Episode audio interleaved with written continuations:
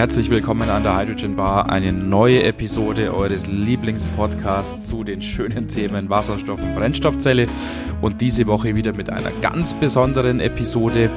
Zukunft geschalten at HM 2022 Stadt, Land, Zukunft ist der Name eines fakultätsübergreifenden Projektseminars der Hochschule München und ein Teil dieses spannenden Projekts ist auch der Podcast Häppchenweise Wasserstoff, der von einigen Studierenden der Hochschule produziert wird.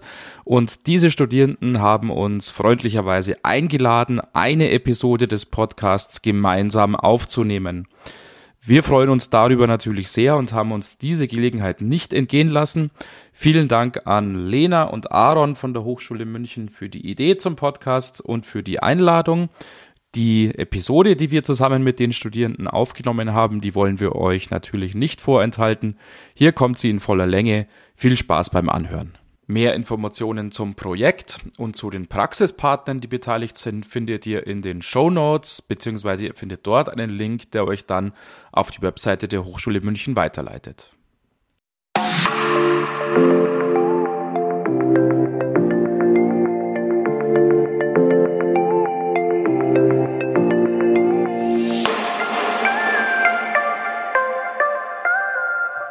Hallo und Servus zu einer neuen Folge Häppchenweise Wasserstoff. ähm, eben nach, nachdem wir das letzte Mal einiges über den Alltag mit einem Wasserstoffauto äh, erfahren haben, wollen wir heute zusammen mit zwei Gästen äh, ein bisschen über den Wasserstoffantrieb und Elektromobilität quatschen, ein bisschen vergleichen. Eben, da haben wir zwei absolute Experten mit eingeladen von der Hydrogen Bar. Ähm, herzlich willkommen, Herr Sakura, Herr Rössner. Hallo. Ja, vielen Dank. Schön, dass wir dabei sein dürfen. Wir können gerne auch aufs Du gehen. Ach so, ja, okay. Ja. Ja, dann, dann wir, du, das machen Martin. wir bei der Hydrogen Bar auch immer. Ja. Grundsätzlich. Ja. Martin und Johannes, ne? Ja, genau. Ja, also Martin Sekura ist seit äh, über zehn Jahren in direkten Kontakt mit Wasserstoff, im Prüflabor und in der Normungswelt hauptsächlich. Johannes Rössner ist im Auftrag der äh, Elektromobilität weltweit unterwegs im Schwerpunkt Batterie. Ähm, zusammen leiten sie den Podcast, eben wie gerade schon gesagt, die Hydrogen Bar. Äh, die haben wir jetzt heute eben zu Gast und wir freuen uns sehr, äh, heute auch mit Ihnen über das Thema quatschen zu dürfen. Vielen Dank. und, und, da haben wir ein paar Fragen für Sie vorbereitet. Ähm, weil bei der Gesellschaft, wenn an Wasserstoff gedacht wird, wird schnell nur an die eigene Mobilität gedacht. Äh, dabei hat Wasserstoff ja so einen vielfältigen Einsatzbereich. Hier könnte man ja zum Beispiel die Stahlindustrie oder unsere Heizungen als Beispiel nennen. Genau, und da würden wir gern von Ihnen wissen, in welchen Bereichen Sie die notwendig oder ihr die notwendigste Entwicklung hin zum Wasserstoff sehen. Ja, es ist tatsächlich so, äh, glaube ich, die Frage, was jetzt wirklich am notwendigsten ist oder was jetzt am schnellsten kommt, glaube ich, die ist nicht so im Vordergrund aus meiner Sicht, weil wir äh, zukünftig ein Energiesystem haben werden, was auf Wasserstoff in jedem Fall eigentlich basieren wird. Weil natürlich die Erzeugung und der Verbrauch von erneuerbarem Strom zeitlich und räumlich getrennt sind. Das heißt, nicht in jedem Moment, wo irgendwo der Wind weht oder wo irgendwie die Sonne scheint, will auch in derselben Sekunde äh, an diesem Ort jemand sein Batteriefahrzeug laden. Und auf der anderen Seite ähm, macht es zum Beispiel in Spanien viel mehr Sinn, Photovoltaikstrom zu erzeugen, äh, als in Schweden oder sonst irgendwo. Ähm, aber es wird halt hier in Mitteleuropa auch zum Beispiel dann Strom verbraucht. Und jetzt stellt sich natürlich die Frage, ja, wie soll dieser Strom eben zeitlich und räumlich so ein bisschen entkoppelt werden? Und das äh, funktioniert dann über die Erzeugung von Wasserstoff. Und ähm, Wasserstoff lässt sich recht einfach speichern, lässt sich ziemlich einfach verteilen und eben auch ziemlich einfach wieder verbrauchen. Ähm, und eben halt in allen diesen äh, Anwendungsbereichen, die du gerade genannt hast, in der Stahlherstellung, Mobilität, Heizung. Heizungen, ähm, für die Industrie und viele Anwendungszwecke mehr. Und ja, es ist natürlich richtig, in dem einen Sektor wird es dann vielleicht ein bisschen schneller gehen, äh, als im anderen Sektor und es wird letztendlich dann eine wirtschaftliche Belegung sein. Es gibt dann Sektoren auch, die sich sehr früh wahrscheinlich rentieren, auf Wasserstoff umzustellen. Und dann gibt es vielleicht Sektoren, wo es länger dauert, halt zum Beispiel auch die PKWs oder die Kleinfahrzeuge. Ähm, aber die, Frage, wo es am drängendsten ist, glaube ich, die hat sich eigentlich schon selbst beantwortet. Ähm, äh, es ist, glaube ich, tatsächlich eine wirtschaftliche Frage. Halt, wo es sich am ersten rentiert, da wird umgestellt und sobald es sich in einem Sektor rentiert, wird umgestellt. Ich würde auch sagen, aus Sicht der Dekarbonisierung ist es natürlich notwendig in der Industrie, weil da gibt es zum Teil gar keine Alternative zum Wasserstoff. Gerade in der Stahlindustrie wird genau. wirklich nur, nur auf die Gase, auf die hohen Temperaturen mhm. gesetzt und das ist halt anders mit Elektro, glaube ich, nicht so möglich, ja. wie ich das mitbekommen habe. Genau. Und aber andererseits geht es halt auch darum, dass es wirtschaftlich darstellbar ist, was der Martin ja gesagt hat. Ähm, da muss man halt den Preis für Wasserstoff runterbekommen. Ja. Und dafür ist natürlich notwendig, dass das, äh, die Nachfrage steigt und dass man da wirklich in skalierte Produktionsverfahren kommen kann, wo der Wasserstoff halt billigst hergestellt wird. Und das geht halt erst, wenn, wenn die Masse da ist. Ja, ich meine, das ist ja auch viel, viel hängt ja auch damit zusammen, wenn, wenn man jetzt Wasserstoff in kleinen Mengen herstellt, also nur kleine mhm. Fabriken hat, wo das halt herstellt, da fehlt ja die, die Masse, wo genau. dann der Preis drückt. Aber wenn man jetzt zum Beispiel mit, mit Öl anschaut, früher waren das ja auch kleine Fabriken. Die sind irgendwann ja. riesig, riesige Raffinerien geworden, wo dann halt ein Haufen, Haufen Benzin durch, äh, durchkriegen als Durchsatz. Äh, sowas braucht halt eben, denke ich jetzt persönlich als einfacher Student, äh, schon auch eben das Wasserstoff. Und wenn das erreicht ist, dann kann man auch über mehr diskutieren. Glaube ich. Ja, genau. genau. Was aber dann auch wieder bedingt, eben halt, was ich ganz am Anfang gesagt habe, dass die Erzeugung von Wasserstoff zumindest am Anfang, wo jetzt wirklich diese Wirtschaftlichkeit noch so ein bisschen vielleicht kein Problem ist, äh, aber noch die Herausforderung ist, ja, ist es jetzt wirtschaftlich oder ist es nicht wirtschaftlich? Da ist es gerade am Anfang wichtig auch, dass der Wasserstoff halt wirklich ja, dort erzeugt wird, wo er günstig erzeugt werden kann. Norwegen. Und das ist Spanien, völlig richtig, du sagst. Und das sind entweder halt die windreichen Regionen oder die sonnenreichen Regionen, ähm, wo der Elektrolyseur halt einmal mit Windkraft betrieben wird oder per Photovoltaik. Und deshalb eben die Erzeugung von Wasserstoff und der Verbrauch von Wasserstoff sind eben halt räumlich entkoppelt, wie ich es am Anfang gesagt habe. Ähm, und das ist gerade die Situation. Genau, ja, eben so jetzt ein bisschen umfänglich. Jetzt haben wir gesprochen, jetzt, aber eben die Mobilität kann man auch nicht wirklich außer Acht, außer Acht lassen, eben gerade weil es so ein prominentes Beispiel ist. Ähm, und da gibt es halt auch absolute Gegner für Wasserstoff oder eben über, für, für die Technologie allgemein. Wenn wir jetzt Elektro mit Wasserstoffmobilität vergleichen, was, ist, was habt ihr mitbekommen? Was sind so die entscheidenden Unterschiede zwischen den, den beiden Fortbewegungsmitteln?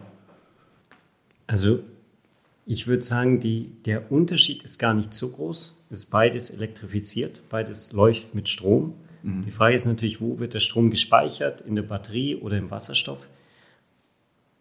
Ein großer Punkt ist natürlich, dass batterieelektrische Autos schon äh, eigentlich in skalierten Massen gefertigt werden.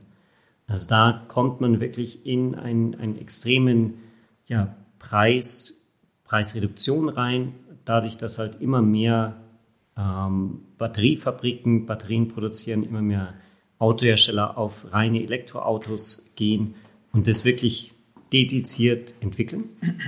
Während im Wasserstoff ist es natürlich noch immer eine gewisse Nischenanwendung. Es gibt zwei, drei Anbieter, die es wirklich quasi in großer Menge produzieren, aber das sind dann auch noch in der Tausender Stückzahl mhm. im Prinzip.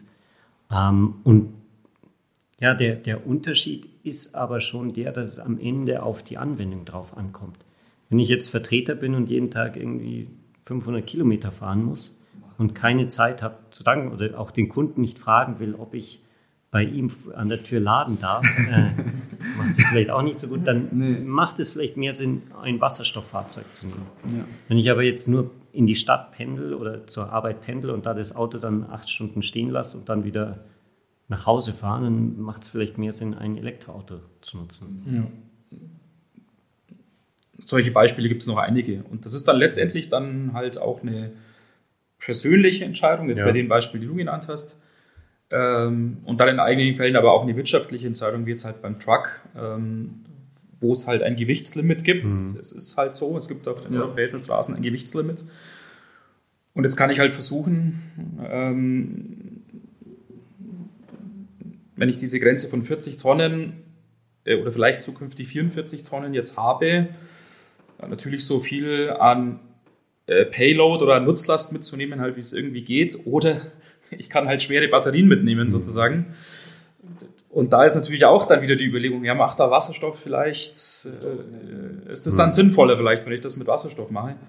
Ähm, aber ich stimme da voll dem Johannes zu. So groß ist der Unterschied nicht. Und das äh, verwundert mich immer auch, dass diese Diskussion ja teilweise auch so emotional geführt wird. Äh, auch von CEOs, von deutschen Autobauern und von amerikanischen Autobauern und wie sie da alle heißen, auch die äh, führen da ja so ein bisschen, kann man fast sagen, so einen Feldzug ja teilweise. Irgendwie hat man den Eindruck gegen die Wasserstoffmobilität.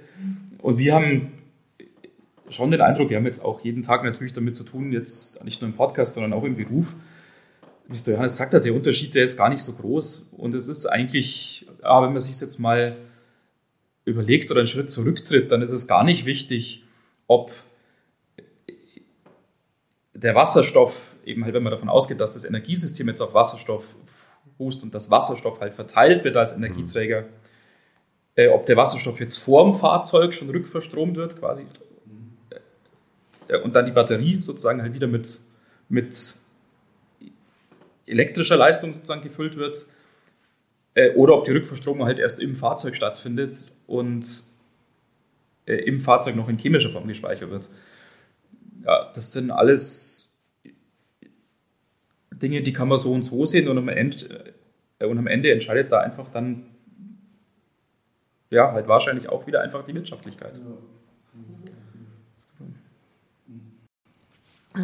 Ein vorheriger Gast, der Herr Holler, ähm, der sieht die Zukunft von Wasserstoff sehr kritisch. Ähm, und der hat zum Beispiel erwähnt, dass das Verhältnis ähm, äh, von Batterien, also das umweltschädliche Verhältnis von Batterien gar nicht so dramatisch wäre, wie man immer denkt. Welche Erfahrungen haben äh, denn ihr da zu dem Thema gemacht und auch vor allem mit dem Batteriespezialisten? Ja, also es, es kommt halt darauf an, wie man die Batterien behandelt und vor allem, wie man halt in dem Prozess damit umgeht, wo die Materialien herkommen, unter welchen Bedingungen sie herkommen ähm, und dann auch, wie man nach dem Leben der Batterie die Batterie behandelt. Also gibt es dann ein Second Life, vielleicht sogar ein Third Life? Äh, wird die Batterie recycelt oder wird sie einfach in eine Mülldeponie geschüttet? Das entscheidet, wie, wie umweltschädlich oder umweltfreundlich diese ganze Batteriethematik ist. Ähm, da gibt es natürlich einige Firmen, die da sehr, großes, äh, sehr große Vorsicht drauf legen. Andere schauen eher auf den Preis und, und äh, gehen halt ein bisschen ruppiger hin. Drum würde ich da nicht sagen, man, man kann sagen, Batterien sind grundsätzlich schlecht oder gut und, und Wasserstoff ist grundsätzlich schlecht oder gut. Bei Wasserstoff ist genauso, wenn man den rein aus Kohle oder, oder dann ähm, Ja, ja, Gas Wasserstoff. genau, herstellt, dann ist er natürlich nicht so gut für die Umwelt. Ähm, aber wenn, wenn das Ziel ist, den komplett grün zu erzeugen, dann gibt es eigentlich keinen keinen Grund, warum man äh, da jetzt sagen sollte, der, der sollte umweltschädlich sein. Im Gegensatz, was, was der Martin gesagt hat, wahrscheinlich oder ziemlich sicher werden wir Wasserstoff als saisonalen Energiespeicher brauchen. Wenn wir unser Energiesystem komplett auf Erneuerbare umgestellt haben, dann müssen wir trotzdem noch schauen, dass diese, dieser Abgleich zwischen ähm, Angebot und der Erzeugung von erneuerbaren Energien und der Nachfrage wirklich gemacht wird. Und da kann man natürlich jetzt riesige Batteriespeicher bauen. Die sind auch gut für, für Minuten- und, und Stundenspeicherung. Aber wenn ich jetzt wirklich sage, ich will eine ganze Woche an, an ähm, Flaute überbrücken, da, da kommst du mit Batterien einfach nicht mehr Ja. zurecht bei der Größenordnung vom deutschen äh, Energiesystem. Und bei dieser Sustainability Diskussion finde ich es ehrlich gesagt auch immer unfair, sozusagen den Status quo ja. zu vergleichen und als Referenz zu nutzen. Das ist natürlich richtig. Es ist vielleicht die eine Technik ist jetzt gerade vielleicht nicht so nachhaltig wie die andere. Ähm, ja, aber das sind ja keine unlösbaren Probleme und deshalb gibt es ja Ingenieure und deshalb ähm, haben der Johannes und ich studiert und deshalb studiert ihr jetzt hier. Das, ah, das sind genauso Aufgaben auch, die wir in Zukunft angehen als Ingenieure. Und ähm, jetzt sozusagen vorher schon zu sagen, oh, äh, oh, hier ist aber hier ist das eine schlechter als das andere, um Gottes Willen, lassen wir die Finger davon. Das ist eigentlich ja genau das, äh, wovon jeder Ingenieur sagt, das ist eigentlich das Gegenteil halt von, von dem, wie wir als Ingenieure eingestellt sind oder wie wir unsere Arbeit tun wollen. Ich meine, die Diskussion wird ja auch häufig sehr emotional geführt. Also ich meine, die größten Umweltkatastrophen waren eben mit mit der Verbrennertechnik, die Ölkatastrophe im Golf von Mexiko war unglaublich schrecklich. Und dann wird da halt viel diskutiert, unglaublich aufgebauscht über die Herstellung von Batterien und dem Recycling davon, mhm. was man ja eben, weil es ja noch in den Kinderschuhen steckt, noch, noch deutlich verbessern kann. Ja. ja. Und ich will gar nicht wissen, wie die äh, Produktion am Anfang mit dem Öl war. Das ja. war bestimmt auch unglaublich dreckig. Ja. ja. ja. Es ist einfach ausgelaufen. Ja. Genau. Eben auch jetzt hinsichtlich äh, der Gefahren die Angst von Wasserstoff ist ja auch ziemlich weit verbreitet. Jeder kennt die Knallgasexplosion oder, oh nein, Hindenburg, wenn ich das im Auto habe, explodiert hier mein Auto. Die Horrormeldungen genau. von Explosionen sind ja schon ziemlich aufgebaut und allgegenwärtig. Ähm, wisst ihr da vielleicht was darüber, wie das mit einem Unfall von einem Wasserstoffauto ist? Wie hoch ist da die Gefahr, dass da wirklich was Drastisches passieren kann? Ist das, ist das wirklich real oder ist es nur ein Gedankending, was halt viele irgendwie bekommen haben? Was man dazu, glaube ich, als erstes sagen muss, ist, ja, es gibt Gefahren, selbstverständlich.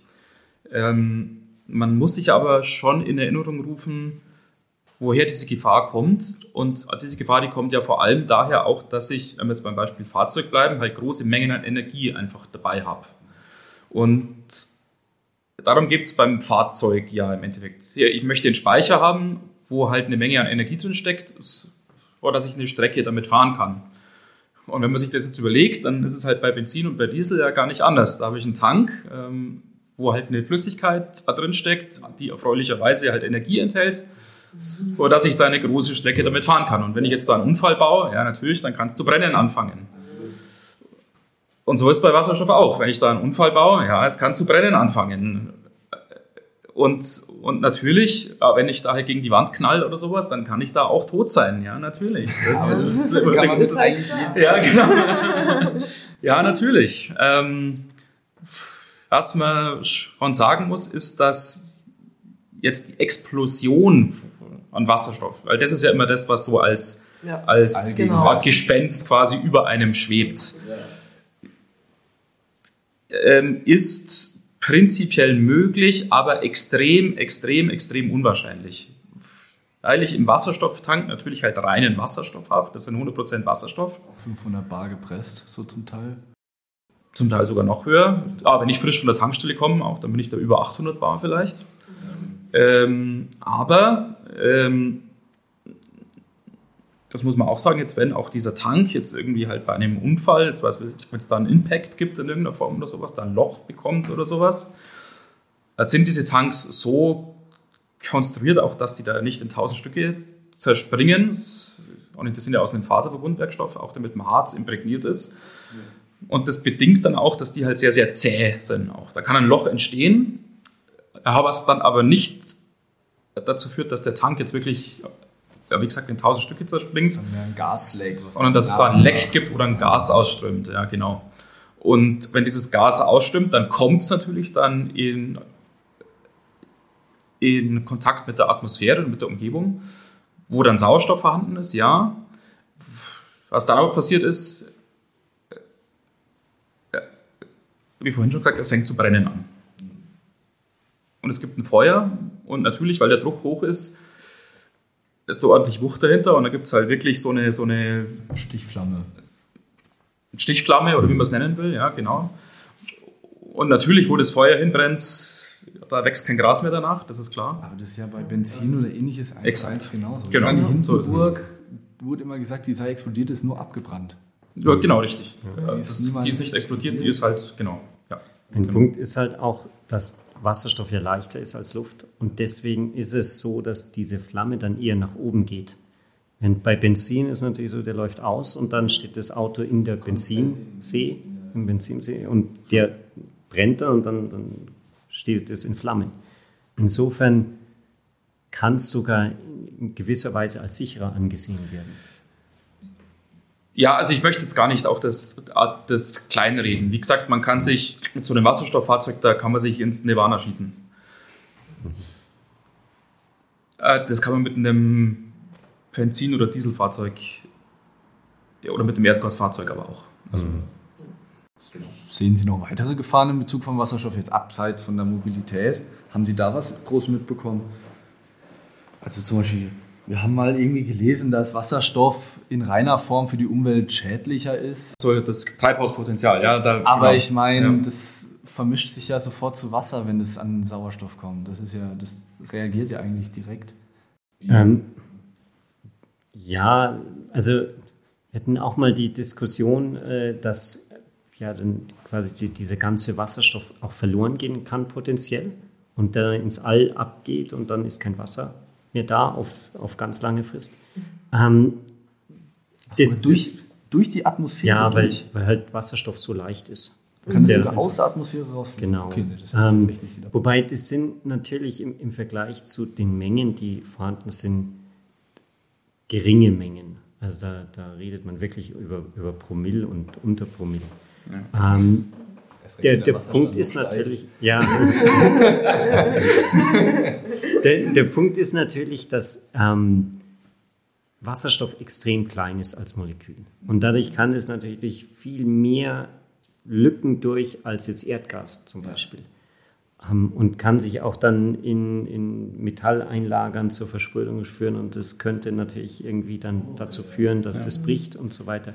Also es gibt schon ein anderes Gefährdungsprofil, würde ich das nennen, einen anderen, anderen das, ja, äh, Aspekte, die man da beachten muss. Aber es ist jetzt nichts, würde ich sagen, was, was nicht lösbar ist. Ähm, wieder, wie du gesagt hast, da gibt es Ingenieure, die, die sind alle sehr intelligent und es ist alles technisch lösbar, was über das wir bisher gekommen sind. Da kann man sich überall Lösungen überlegen. Es war noch nicht irgendwas, was wirklich unlösbar zu sein scheint. Das ist aber schon richtig. Äh, Stichwort Treibhausgas. Tatsächlich, äh, wenn man sich jetzt vorstellt, es wird ja auch diskutiert, auch dass Flugzeuge zukünftig mit Wasserstoff unterwegs sind. Ähm, Vielleicht mit flüssigem Wasserstoff, ja, genau. Ähm, flüssiger Wasserstoff, ah, der hat schon mal jetzt an und für sich auch etwas andere Gefährdungen oder ein Gefährdungspotenzial wie der gasförmige Wasserstoff. Jetzt nicht schlimmer oder weniger schlimm, aber einfach anders. Ähm, und wenn man sich jetzt wirklich den Worst Case mal vor Augen führt, auch dass ein Flugzeug jetzt sozusagen halt unverbrannten Wasserstoff freisetzen würde äh, in einer großer Höhe, wäre das tatsächlich ein Problem, weil das Wasserstoffmolekül sehr treibhausaktiv ist, viel mehr als CO2 tatsächlich. Das ist tatsächlich jetzt weniger ein Problem, sozusagen, wenn das Flugzeug jetzt halt problemlos funktioniert und Wasserstoff da halt zu Wasser wird, quasi unter Wasserdampf freigesetzt wird. Aber wenn es da jetzt wirklich halt im großen Stile jetzt irgendwie, ja, wieso auch immer, dazu kommen würde, auch dass in großer Höhe tatsächlich Wasserstoffmoleküle freigesetzt werden würden, wäre das ein gewisses Problem. Ja. Weil das ist natürlich auch nicht das Ziel. Also Airbus baut ja, kein Flugzeug, das nur 20 Prozent oder 50 Prozent vom Wasserstoff nutzt, mitnimmt und den Rest einfach freilässt. Das sollte, Allerdings, das, äh, äh, diese Chemtrails und so sind es doch, oder? Das, das kann natürlich passieren, aber es ist dann Es ist normalerweise ein, ein Alt Einzelfall und sobald es bemerkt wird, was natürlich dann während dem Flug schon ist, weil das Flugzeug nicht so weit kommt, wie es kommen sollte, wird es normalerweise repariert. ja, genau. Ja, und das lohnt sich ja dann erst recht nicht. Und zum Ende hin möchten wir gerne noch einen Ausblick von euch haben. Glaubt ihr, dass der Otto-Normalverbraucher in Zukunft mit Wasserstoffautos fährt? Also jetzt keine LKWs, wirklich der Otto-Normalverbraucher. Ich würde sagen, nein. Ähm, als ich für den Otto-Normalverbraucher, aber wie du es gesagt hast, Johannes, der vielleicht in die Arbeit fährt und vielleicht noch halt einmal in der Woche zum Supermarkt äh, und vielleicht am Wochenende mal die Oma besucht oder sowas, ähm, die Strecke so kurz ist und es so bequem ist, in vielen Fällen halt zu Hause einfach an die Steckdose anzustecken, dass sich da sehr wahrscheinlich die Batterie durchsetzen wird. Es gibt natürlich schon Spezialsituationen, halt wenn man wirklich jetzt halt ja, vielleicht im Lehl wohnt oder in Schwabing oder sowas, wo es wo der Kampf halt um die Steckdose dann tobt sozusagen. Auch da könnte jemand auf die Idee kommen und sagen, ja, ich tue mir doch diesen ganzen Stress nicht an, ich kaufe mir ein Wasserstofffahrzeug, da fahre ich halt an die Tankstelle wie bisher und habe das ähm, Problem damit umgangen. Ähm, aber nachdem du jetzt nach dem äh, Otto Normalverbraucher gefragt hast, von dem ich jetzt einfach ausgehe, auch dass der, selbst wenn er jetzt keine Garage hat, halt zumindest einen Tiefgaragenstellplatz hat oder vielleicht einen Parkplatz äh, oder einen Job hat, auch wo er vielleicht einen Parkplatz hat, wo er laden kann, würde ich persönlich sagen, wird es wahrscheinlich die Batteriemobilität sein. Ja, also ich bin da nicht ganz so pessimistisch wie der Martin. also ich, ich glaube, es wird auf jeden Fall Wasserstoffautos geben, die auch Privatleute kaufen können. Ja, Und es wird klar. auf jeden Fall einige Leute geben, die sagen, ich bin mit meinem Benziner daran gewöhnt, dass ich da drei Minuten auftanke in irgendeiner Tankstelle und dann muss ich mich nicht um mein Auto kümmern, die nächsten 500 Kilometer. Und das will ich mir, da will ich mich nicht umgewöhnen. Ähm, die werden natürlich den Wasserstofffahrzeug nehmen, weil das kriegt man mit dem Elektroauto und einem Batterie-Elektroauto wahrscheinlich nie hin, dass man in drei Minuten auftankt. Ähm, also dass es geben wird, das sind wir uns einig, ja. Aber, genau. genau. Und insofern glaube ich schon, dass es, wir es sehen werden. Ähm, aber natürlich, wie der Martin gesagt hat, die Mehrzahl wird wahrscheinlich batterieelektrisch sein. Perfekt. Ja, perfekt.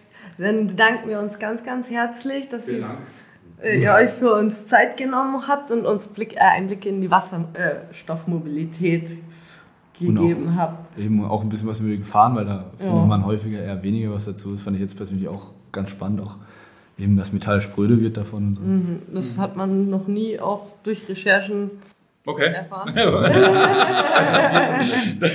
ja. Wir sind doch nicht so dumm. ja, also. Eben, danke, da, da, dass ihr da wart. Eben. Und Vielen Dank für die Einladung. Ja. Vielen Dank, dass wir kommen durften. Ja, und ähm, für die lieben Zuhörer und Zuhörerinnen ähm, geht es jetzt beim nächsten Leckerwissen um die Herstellung und den Transport von Wasserstoff. Ähm, wir freuen uns auf euch, also schaltet am besten äh, wieder ein zu Häppchenweise Wasserstoff. Danke. Danke, Servus. Servus.